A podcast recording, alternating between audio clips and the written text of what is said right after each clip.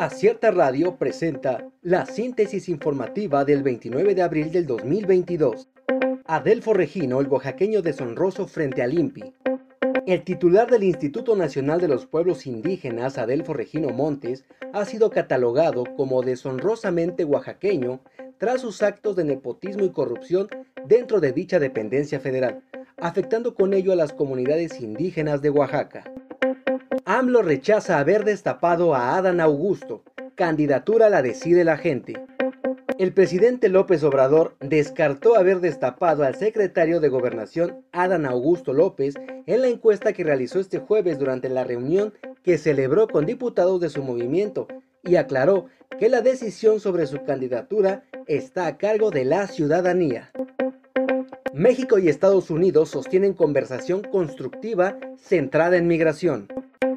El presidente estadounidense Joe Biden y su homólogo mexicano Andrés Manuel López Obrador mantuvieron este viernes una conversación constructiva centrada principalmente en migración, aseguró la portavoz de la Casa Blanca Jen Psaki.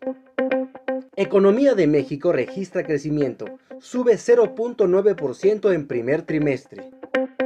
La economía de México registró un crecimiento durante los primeros tres meses de 2022, luego de estancarse en el último semestre del año pasado. De acuerdo con estimaciones del Instituto Nacional de Estadística y Geografía, el Producto Interno Bruto avanzó 0.9% durante el primer trimestre con respecto al trimestre anterior. Abren registro para vacunación contra el COVID-19 para niños de 12 años. Este jueves 28 de abril se abrió el registro para la vacunación universal contra el COVID-19 de adolescentes de 12 años en adelante, así lo anunció el subsecretario de Prevención y Promoción de la Salud, Hugo López Gatel. Proponen 12 años de cárcel para grupos de animación violentos en los estadios.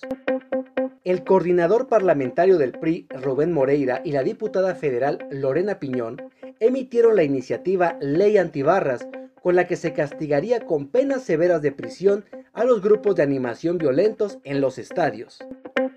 Acierta Radio presentó la síntesis informativa.